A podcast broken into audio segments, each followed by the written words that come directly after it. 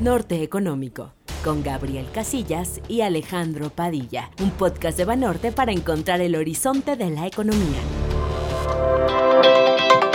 Buenos días amigos de Norte Económico. Espero que se encuentren muy bien. Mi nombre es Gabriel Casillas y junto con Alejandro Padilla conducimos este podcast y además lideramos los equipos de análisis económico y estrategia financiera de mercados de Banorte. Hola Alex, ¿cómo estás? Hola estimado Gabriel, con el gusto de saludarte a ti y a todos nuestros amigos de Norte Económico. Afortunadamente me encuentro bien y espero que todos ustedes también. Estamos en nuestro vigésimo quinto episodio, Gabriel, y todavía es difícil de asumirlo.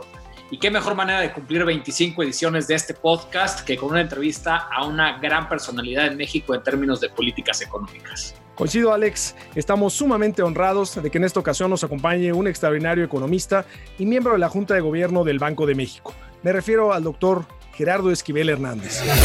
La entrevista. La inversión se ha venido estancando. Economic relief overall la coyuntura económica contada por sus protagonistas. Amigos de Norte Económico, contamos con la presencia de Gerardo Esquivel, subgobernador de Banco de México desde 2019, quien cuenta con licenciatura en Economía por el Colegio de México y doctorado en Economía por la Universidad de Harvard. El doctor Esquivel tiene una vasta experiencia en la academia, además de ser miembro del Sistema Nacional de Investigadores Nivel 3. También ha sido investigador visitante en el Fondo Monetario Internacional y ha sido consultor para el Banco Mundial, el BID, la CEPAL, la OCDE, el Programa de Naciones Unidas para el Desarrollo y el Programa de Naciones Unidas para el Medio Ambiente. El doctor Esquivel ha escrito artículos sobre una amplia gama de temas económicos y es uno de los economistas mexicanos más citados en la literatura económica. Además, ha sido galardonado en varias ocasiones por sus contribuciones de investigación. Subgobernador Gerardo Esquivel, bienvenido a Norte Económico. Gracias una vez más por la invitación. Es un gusto y un placer estar con ustedes y con toda su auditorio. Muchísimas gracias, estimado Gerardo. Pues todavía recuerdo esa vez que tuve el gusto de conocerte, que invitaste a, una, a un panel ahí en el, en el Senado cuando trabajabas ahí en, uno de los, de los importantes institutos. Y la verdad es que siempre ha sido un gusto poder este, intercambiar ideas contigo, etcétera. Entonces, pues en verdad, qué maravilla. Oye, bueno, Gerardo, empezando en materia, se acaba de publicar apenas el viernes pasado el PIB preliminar del tercer trimestre de este año México, reflejando una mejoría importante en la actividad económica de nuestro país respecto pues, al fuerte choque sin precedentes observado en el segundo trimestre. Una lectura similar arrojaron los reportes de PIB eh, del tercer trimestre en Estados Unidos, la eurozona y otras regiones. Sin embargo, también debemos de reconocer que algunos indicadores del trimestre en México y el mundo han comenzado a perder un poco de, momentum. ¿no? A esto debemos agregar el riesgo que representa la segunda ola de contagios de coronavirus en el mundo eh, para esta fase de recuperación. Agradeceríamos mucho, estimado Gerardo, si nos pudieras compartir tu expectativa sobre la economía mexicana en este sentido. Sí, em, yo creo que el resultado del tercer trimestre fue en general, yo diría, relativamente positivo. Ah, em, el hecho de que el crecimiento haya sido 12% en el trimestre, pues es sin duda el efecto del inicio de la reapertura económica, después de la contracción muy significativa que hubo en marzo y abril, eh, y que se extendió un poco hasta mayo, pero ya este trimestre pues se ve plenamente los efectos de la recuperación, los, los de la reapertura, los efectos de la reclasificación de sectores como como eh, esenciales, como son la construcción, la minería y toda la producción de la industria automotriz y aeroespacial. Eh, todo eso empezó a, reabrirse, empujado pues eh, fundamentalmente además por, el, por las exportaciones, por el sector externo.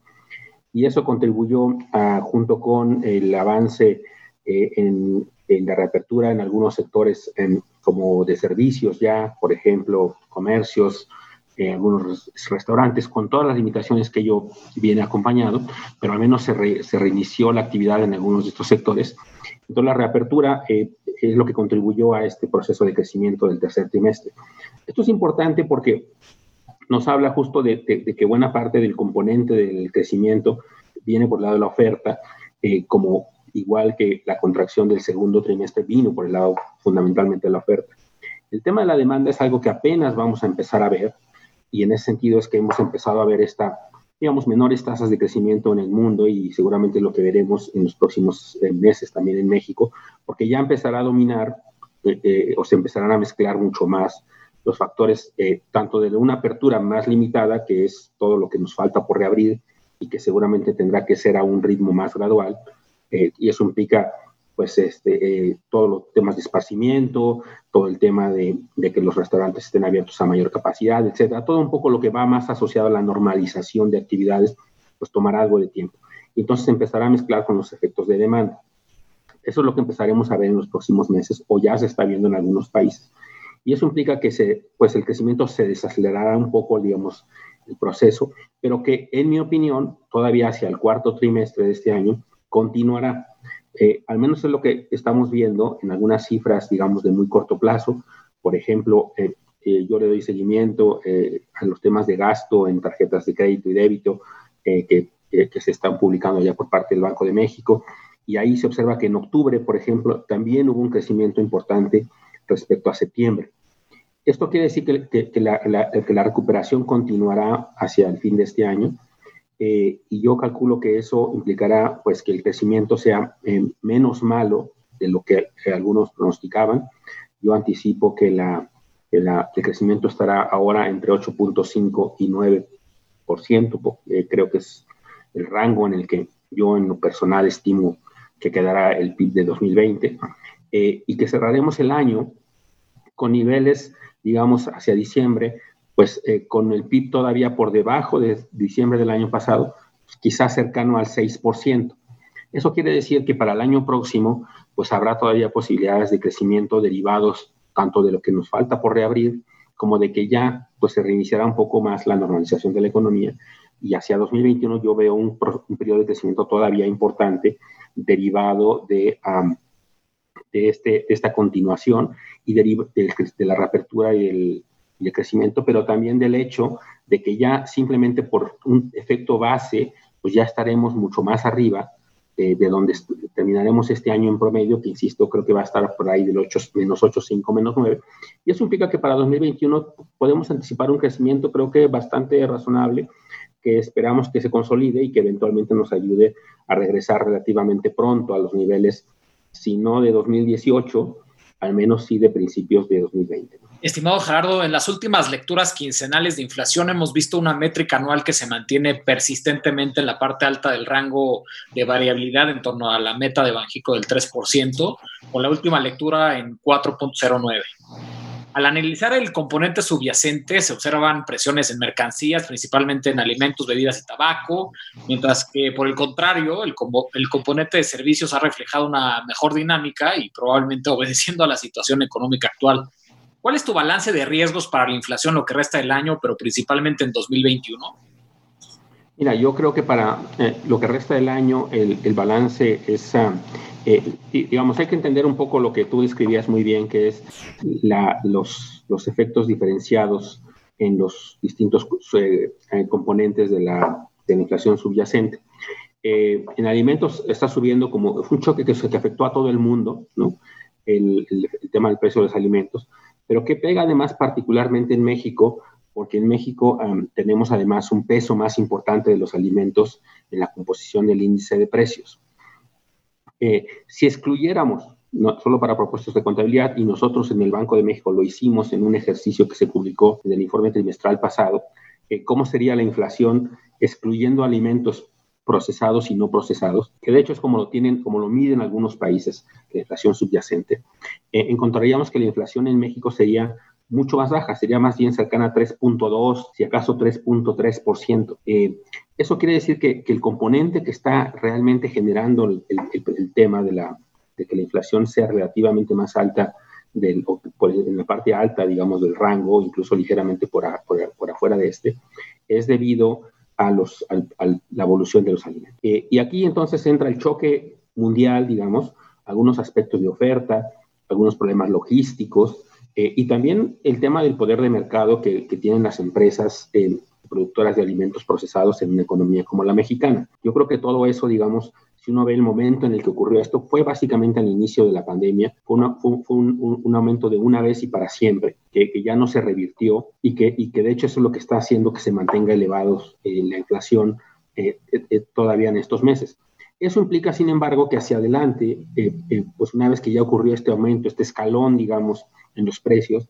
Eh, hacia adelante las perspectivas que hay y que en el banco tenemos y que se ha publicado en las pronósticos de inflación y que yo mismo tengo son que la inflación eh, regresará hacia finales, hacia la segunda parte del año próximo, yo diría, hacia niveles eh, mucho más cercanos hacia la meta y que terminaremos 2021 de hecho, en, eh, eh, cerca de la meta, incluso quizá ligeramente por debajo de esta, porque empezarán a predominar los efectos que ya hoy en día sí vemos que prevalecen en la parte de servicios, es decir, el efecto de, pues, de una demanda deprimida, ¿no? Y que entonces eh, pues la economía seguirá estando, digamos, relativamente con, con, menores niveles de actividad de los que venía teniendo hasta el año pasado.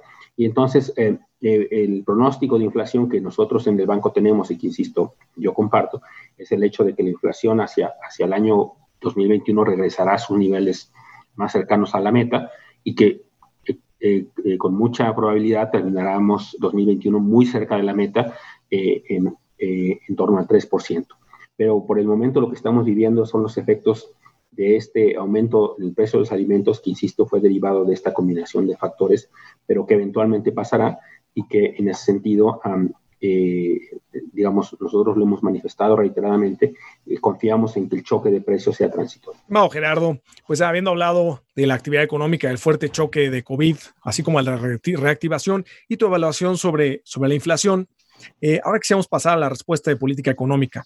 Como sabes, pues uno de los principales temas en discusión de las recientes reuniones anuales del Fondo Monetario Internacional y el Banco Mundial justo se centró en el espacio de respuesta de política económica que le quedan tanto a los bancos centrales como a los gobiernos. El Banco Central Europeo, como bien sabes, envió un mensaje bastante eh, pues, laxo la semana pasada, sugiriendo un incremento en su programa de compra de activos en diciembre. Esta semana vamos a tener la decisión del Banco de la Reserva Federal en los Estados Unidos y creo que será interesante escuchar las opciones que tienen a su alcance dentro de su llamada caja de herramientas. ¿no? Inclusive en economías emergentes hemos visto bancos centrales que han comenzado a explorar estímulos no convencionales. A tu parecer, estimado Gerardo, ¿en algún momento el Banco de México podría considerar otras opciones? ¿Nos encontramos en una nueva fase de política monetaria? Sí, yo creo que lo que ha pasado en el mundo es, ante esta situación que estamos viviendo, pues es evidentemente, eh, eh, eh, estaremos en los próximos meses y quizá durante un tiempo bastante más prolongado de que se anticipaba originalmente, en un mundo de tasas de interés extraordinariamente bajas.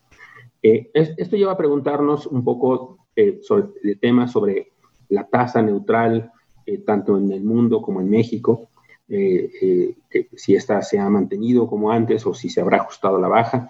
Yo creo que, digamos, eventualmente se tendrán que hacer revisiones en esta dirección. Eh, posiblemente estaremos entrando en una tasa neutral más baja de lo que históricamente habíamos tenido. Y, esto, digamos, son cosas que tenemos que ir incorporando en la toma de decisiones. Nosotros en el, en, el, banco, pues hemos, seguimos con mucho detenimiento lo que están haciendo otros bancos centrales, como se podrán imaginar. Eh, estamos al tanto de lo que está ocurriendo en otras eh, medidas que se están tomando más allá de las convencionales. Y nosotros, digamos, si bien hemos eh, analizado, comentado, en realidad nunca ha estado propiamente dicho en la mesa, o no todavía intervenir en, esta dirección en que han empleado otros países, hay quien lo se ha planteado en las discusiones, pero no ha sido una, una digamos, una consideración realmente seria. Y no, y no lo ha sido por una razón muy simple, me parece que es el hecho de que, pues, aún en la parte convencional, digamos, del manejo de la política monetaria, pues todavía hay espacio, digamos. Otros países lo están discutiendo porque ya están en sus umbrales cercanos a la tasa cero, en otros casos cercanos a sus niveles históricos más bajos de la tasa de interés, y no es cero, cerca de 1 o 2%, y entonces ya tienen que empezar a discutir otras cosas. Nosotros en México, un poco por el nivel de donde veníamos, de una tasa de interés eh, muy alta, de 8.25% antes del inicio propiamente dicho de este ciclo bajista. Eh, todavía en, julio del año pasado teníamos ese nivel de 8.25%, ya lo hemos bajado en 400 puntos base, pero aún estamos en, eh, digamos, en niveles positivos de la tasa de interés, no estamos ni cerca de los niveles eh, históricamente más bajos que hemos tenido, que como saben es de 3%, en su momento más bajo. Entonces todavía, digamos, está ese margen. Está ese margen de operación, no quiere decir que se vaya a tomar ahora, pero existe ese margen. Entonces, eso de alguna manera limita las posibilidades de plantear movernos hacia, otros, hacia otras direcciones. Eso no quita que no hayamos hecho otras cosas, digamos, que no son las que, las que se circunscriben únicamente a la tasa de interés. Como ustedes saben, hemos abierto otras facilidades justamente para tratar de promover el crédito, para tratar de, contribuir al ordenamiento de los mercados. Algunas de estas han funcionado mejor que otras. Eh, algunas de ellas han, yo creo que lo que hemos visto en los mercados en las últimas semanas y meses, el ordenamiento, por ejemplo, del tipo de cambio, un poco el ajuste en, los, en, toda la curva de las tasas de interés también tiene que ver con estas decisiones. Eh, eh, hay otras dimensiones que no han funcionado tan bien, como por ejemplo las facilidades para otorgar crédito a micro y pequeñas empresas, que están siendo, en mi opinión, subutilizadas por la banca comercial. Pero ah, en general, digamos, estamos haciendo uso, digamos, de una gama de herramientas posibles y de instrumentos que en otros momentos no se habían utilizado, un poco porque el contexto en el que estamos es un contexto muy peculiar, eh, muy especial y entonces hay que, hay, que hacer lo más posible. Eh, si nos moveremos más adelante hacia otras herramientas, pues creo que es algo que está aún por verse. Pero insisto, mientras tengamos algún espacio en la parte convencional, creo que será difícil pensar movernos en otra dirección, pero son cosas que eventualmente tendremos que ir discutiendo su conveniencia y su viabilidad dependiendo de cómo evolucione la situación económica en el país. Y bueno, subgobernador Esquivel, eh, con estos comentarios tan interesantes y siguiendo con este tema del margen de maniobra de la política económica para ayudar a una recuperación sostenida en el mundo, se ha notado una presión de los banqueros centrales hacia un mayor impulso por el lado fiscal, al juzgar, por ejemplo, algunos comentarios que hemos visto recientemente o que hemos escuchado de Jerome Powell o Christine Lagarde, solamente por nombrar algunos. ¿Cuál es tu visión al respecto? Y en este sentido, ¿qué piensas de la teoría monetaria moderna y sus principales exponentes como Stephanie Kelton? ¿Consideras que los países que cuentan con monedas de reserva como Estados Unidos estarán transitando por este camino? Mira, yo creo que um, en, términos de la respuesta fiscal y o de la combinación de políticas que, que debe um, implementarse, eh, yo creo que sí es distinto un poco, digamos, eh, lo que pueden hacer países desarrollados de lo que pueden hacer países emergentes. Eh, efectivamente, yo creo que en el, mundo desarrollado, donde ya se agotó el margen de maniobra en términos de las tasas de interés, donde están implementando estas otras políticas, pues está ocurriendo un poco lo que ya planteó, eh, también lo planteó la economista en jefe eh, del Fondo Monetario, que estamos en una trampa de liquidez, podríamos estar en una trampa de liquidez global y que la solución posible a esto pasa por un estímulo fiscal coordinado inclusive. Eh, entonces, digamos, estamos en una situación tan particular como esa, digamos, una situación tan particular en la que ya estamos hablando pues, una, de estos fenómenos de trampa de liquidez a nivel no solo nacional, sino global. Y entonces, esta, petición por estímulos fiscales, digamos, está ocurriendo eh, en el mundo desarrollado y creo que tiene sentido en un mundo además con tasas de interés tan bajas. Ahí en esos países se puede, puede ocurrir, pues simplemente porque, porque las tasas de interés son tan bajas que, el incremento en la parte, digamos, de, estímulo, incluso si se aumenta la deuda de manera significativa en los países eh, desarrollados, pues en realidad cuando uno piensa en algo que quizá debería ser más relevante de lo que, de lo que termina siendo en la discusión, que no es tanto la deuda al PIB, sino el servicio de la deuda al PIB, digamos, un flujo contra un flujo, eh, pues eso termina siendo prácticamente nulo el efecto cuando se aumenta la deuda con estos niveles de tasas de interés, ¿no? Por ejemplo, en el caso de México, pues es claro que, el flujo del pago de interés de la deuda con una tasa de interés que está disminuyendo tanto, pues reduce la presión sobre la deuda a pesar de que el cociente deuda PIB esté subiendo, como está ocurriendo en México, como resultado de la caída del PIB o como resultado de la depreciación del tipo de cambio. La presión fiscal, digamos, de, de flujos, que es el pago de interés de la deuda sobre el PIB, pues eso está incluso disminuyendo. Entonces, cuando pensamos en eso, pensamos que el margen de respuesta fiscal todavía sí es, se puede utilizar, pero sobre todo en los países en, desarrollo, por desarrollados, por esta razón que acabo de mencionar, pero incluso también en algunos países emergentes.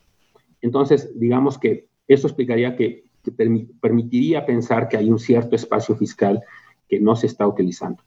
Ahora, dicho eso, también creo que el problema radica en cómo eh, e, e, está ocurriendo, digamos, la dinámica mundial y cómo eh, países emergentes que pudieran hacer uso o más uso de este espacio fiscal, que insisto, se les está dando por la vía de la baja en las tasas de interés, eh, no siempre lo usan.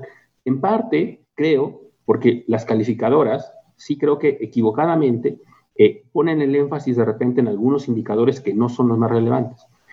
a mí, por ejemplo, me parecía y, que, que, que, fue, que es un error que en medio de una crisis como la que estábamos viviendo, las calificadoras empezaron a hacer revisiones a la baja, negativas, eh, cuando podían haber sido factores meramente coyunturales, eh, eh, pues dependería finalmente de la, mezcla de políticas, y empiezan a introducir una presión, digamos, sobre el comportamiento de las economías emergentes, y empiezan a introducir un cierto comportamiento que además es procíclico. Yo creo que todo eso no ayuda, sinceramente, a la estabilidad macroeconómica mundial. Y eso entonces limita inevitablemente los niveles de respuesta de países emergentes muy preocupados por estos temas. Eh, entonces, un país como México, que de repente empieza a ser presionado en esta dimensión, pues eh, lógicamente tiene que ser cuidadoso con el uso de ese espacio fiscal que yo creo que tiene, pero que, el, digamos, inversionistas, eh, calificadoras y analistas empiezan a percibir como limitado, quizá de manera anticipada y quizá de manera equivocada. Entonces, eh, creo que eso se vuelve un tema, digamos, una especie de profecía autocumplida, ¿no? Eh, eh, en cuanto se empieza a decir, pues es que si, si, si, su deuda está creciendo, esos países se van a meter en problemas, los países deciden, algunos países deciden, como México, no aumentar su deuda, y entonces el, el impacto en el producto puede ser mayor de lo que hubiera sido en otras circunstancias, y empieza de alguna manera a validarse, y creo que ese es un poco el problema cuando se toman acciones como las que se tomaron al inicio de la pandemia, donde las, algunas calificadoras empezaron a bajar de manera eh, o, a, hacer comentarios eh, presionando o limitando el margen de respuesta de las autoridades económicas de distintos países. Yo creo que eso es algo que realmente tenemos que pensar eh, y que como instituciones tienen que revisar esas políticas, porque sí me parece que, no contribuyen a la estabilidad económica mundial. En un contexto como este, que es tan, tan peculiar, un choque de la magnitud de la que estábamos viviendo, creo que ameritaba un poco eh, ser más prudentes en términos de esperar a observar las respuestas de política. Países que eh, lo estaban, empezaron a responder razonablemente bien, pudieron haberse visto limitados en su margen de respuesta por este tipo de acciones. Y yo creo que en el caso de México, pues es sin duda un elemento que está jugando y, que presiona hacia, hacia una menor respuesta fiscal de la que creo que sería óptimo. Yo mismo escribí a principios de la pandemia, en abril, que yo creía que había un cierto margen, hablé un poco incluso de algunas propuestas concretas de política fiscal que se pueden hacer en algo muy poco común para, para una autoridad de un banco central, pero que sentía yo que podían ayudar a la discusión porque sentía que la discusión de repente eh, fluctuaba entre, entre hacer respuestas de política gigantescas como si fuéramos un país desarrollado, o bien eh, un poco la posición que era de no hacer una respuesta, justamente preocupados por este tema de las, las calificadoras. Creo que hay un punto intermedio que, que, puede usarse, que puede haberse usado, pero creo que en este sí, sí importa el contexto en el que se dan los debates y creo que en ese sentido eh, una, una visión un poco más prudente, un poco más, digamos, empática con la situación de emergencia que se estaba viviendo, hubiese ayudado también para dar, flexibilizar de alguna manera los márgenes de respuesta de los países emergentes. Perdón que me haya extendido, pero creo que era importante explicar con claridad mi posición en este tema. No, muchísimas gracias. Son comentarios muy útiles. Muchas gracias.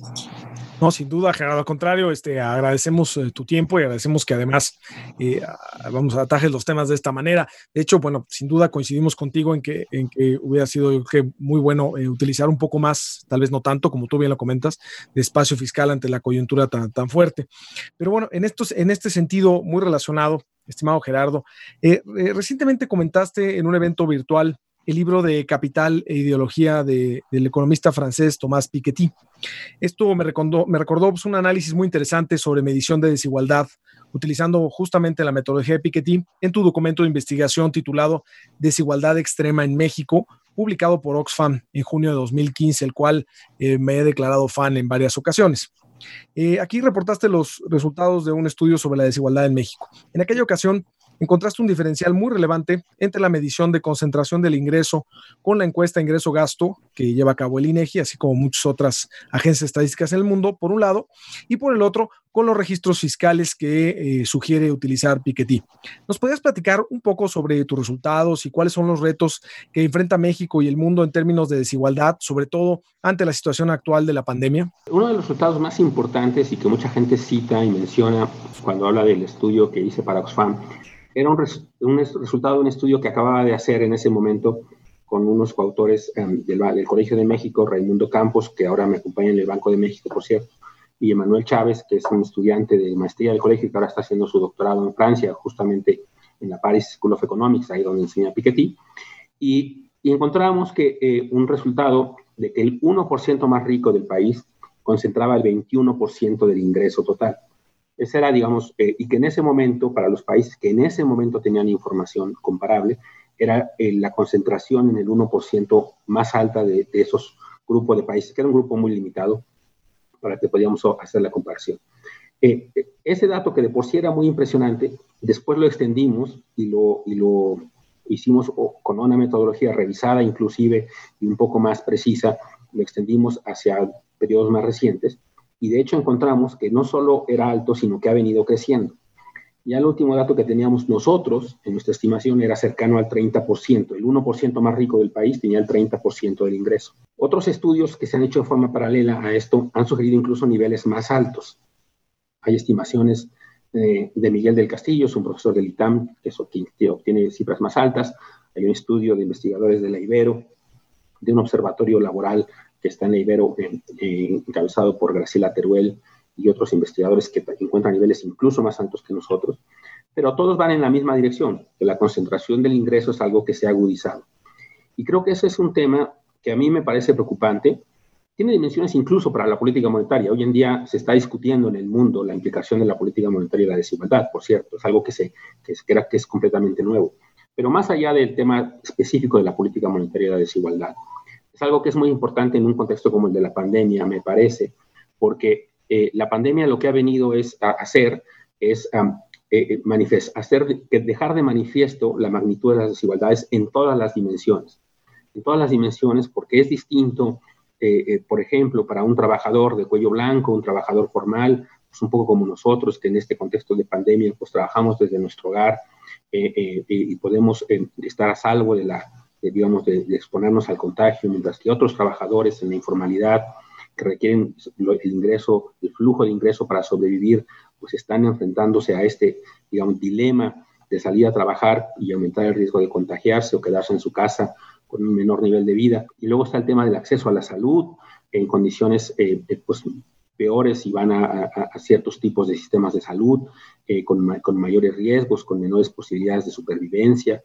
Y luego está el tema, digamos, de, incluso en otras dimensiones que a veces no se piensa, el tema educativo, el hecho que, estén que estemos confinados en nuestros hogares, muchos de nosotros, pues hace que, por ejemplo, pues, sus hijos, mis hijos, los hijos de personas con ingresos relativamente altos, pues puedan estar en condiciones mucho más propicias para seguir estudiando a distancia, porque tienen un aparato de comunicación, tienen internet que no se, que no se interrumpe, eh, pueden tener eh, eh, comunicación directa con sus profesores, etcétera, mientras que estudiantes de escuelas públicas o con menores ingresos pues se ven en dificultades para continuar con su proceso de aprendizaje a distancia. En fin, una serie de manifestaciones que trae consigo la, pandemia eh, que, revelan la magnitud de la desigualdad. No mencionemos el tema, no, no lo había mencionado, pero creo que sí quisiera mencionar el tema de la desigualdad de género, que también se ha visto exacerbada en esta situación, donde con los hijos en las casas, recluidos porque no pueden ir a las escuelas,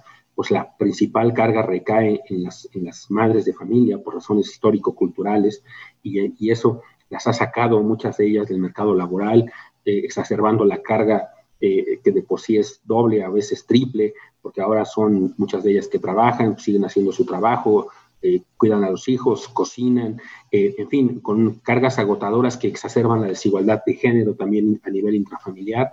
En fin, una serie de factores que todo eso, me parece, está asociado al tema de la desigualdad y que todo eso sería más fácil de transitar en economías menos desiguales. Y de hecho así lo, así lo podemos observar. Economías menos desiguales, pues más gente tiene capacidad de trabajar remotamente desde casa, los costos en términos de acceso a, las, a los, a los niños y jóvenes o adolescentes a las, a las comunicaciones es más fácil. En fin, una serie de factores Por lo cual yo insisto, he insistido en la importancia de combatir la desigualdad de manera significativa en países como México, en donde además eh, esta desigualdad ha alcanzado niveles estratosféricos y que además ha continuado aumentando. Y en ese sentido, creo que es un tema del que debemos ser más conscientes cada vez. Yo, a pesar de que esté en un área que claramente, pues, eh, insisto, tiene aparentemente poco que ver con la desigualdad, lo sigo diciendo en cada oportunidad que tengo, aprovechando creo que el foro y el espacio que, que, la oportunidad que a veces tengo de participar en estas discusiones, de señalar la importancia de la desigualdad eh, como algo que eh, creo que deberíamos preocuparnos como sociedad en general. Estimado Gerardo, para nosotros ha sido un placer tenerte en este podcast con comentarios de gran interés para nosotros y las personas que amablemente nos escuchan en Norte Económico. Me gustaría hacerte una última pregunta de corte personal. ¿Qué ha significado para ti formar parte de la Junta de Gobierno de Banco de México? Bueno, para mí ha sido, pues, una, eh, primero que nada, un gran orgullo eh, el haber sido invitado a participar en una institución como el Banco de México. Eh, es una institución en la que, de la que, como lo dije desde el día que me invitaron a participar, en la que creo que prácticamente cualquier economista y seguramente todos los macroeconomistas quisiéramos formar parte en algún momento de nuestras vidas. Qué mejor, en mi caso, que ser miembro de la Junta de Gobierno, además, porque el Banco de México es una institución eh, pues eh, como se sabe, muy respetable, muy sólida, eh, con gente de gran capacidad, con un servicio interno de carrera que, que, promueve a, los, a, los, funcionarios más eficaces y por lo tanto terminamos teniendo un sistema, un, un, instituto central realmente de primera, con gran capital humano y, con, ah, y en el cual debo decir que desde que llegué fui recibido con, de, una manera muy positiva y, la verdad es que la relación que, que, he logrado tener tanto con mis colegas miembros de la Junta de Gobierno, eh, eh, en donde las diferencias de opinión eh, son irrelevantes en el sentido de, de términos de la, de, la, de, la, capacidad de diálogo que, que, lo que hemos logrado establecer y de, discusión y de debate al interior, y que creo que es bueno para, las, para el instituto también, como con todo el staff que, insisto, ha sido, eh, demuestra en todo momento una enorme capacidad y lo estamos viendo, por ejemplo, ahora, en siete meses, eh, ya casi ocho que vamos de, de, trabajo remoto, la verdad es que el Banco Central eh, no ha dejado de trabajar un solo día y, este, y hemos tenido todas nuestras reuniones de manera regular y cotidiana y más intensas, como se podrán imaginar, por razones evidentes, y, y, sigue funcionando de manera eh, eh, digamos, como reloj funciona el Instituto Central. Entonces es un gran orgullo realmente y un reto, por supuesto, eh, hacer lo mejor posible en una institución de, esta de, esta, de esta envergadura, de esta trayectoria, de esta solidez y, que, y además de esta importancia para la estabilidad económica del país. Y creo que en ese sentido yo he tratado de hacer lo mejor que puedo. tratar de aprender día con día de mis colegas y compañeros del banco y, creo que ha sido para mí hasta el momento una gran experiencia de la cual me siento muy afortunado eh, eh, y no puedo dejar de agradecer esta oportunidad que tuve profesionalmente de participar en el Banco de México. Vamos, Gerardo. Pues muchísimas gracias. La verdad es que para nosotros ha sido un honor y un verdadero placer escuchar tus comentarios en Norte Económico. Eh, siempre nos gustaría pues, tener más tiempo y seguir discutiendo ideas, ¿no? La verdad siempre es interesante saber qué piensas en todo sentido de la economía, en la parte de desigualdad, etcétera. Pero bueno, pues ni modo, el tiempo se acaba. Te agradecemos muchísimo, te deseamos todo lo mejor y mucha salud. Te mando un fuerte abrazo, estimado Gerardo. Muchas gracias por la invitación nuevamente y les deseo exactamente lo mismo, que estén muy bien ustedes, sus familias, sus seres queridos. Muchas gracias por la invitación nuevamente. Estimado Gerardo, me uno al agradecimiento de Gabriel. Disfrutamos muchísimo de tu análisis. Mucho éxito y todo lo mejor. Doctor Gerardo Esquivel, subgobernador de Banco de México. Gracias y un saludo a todo el auditorio.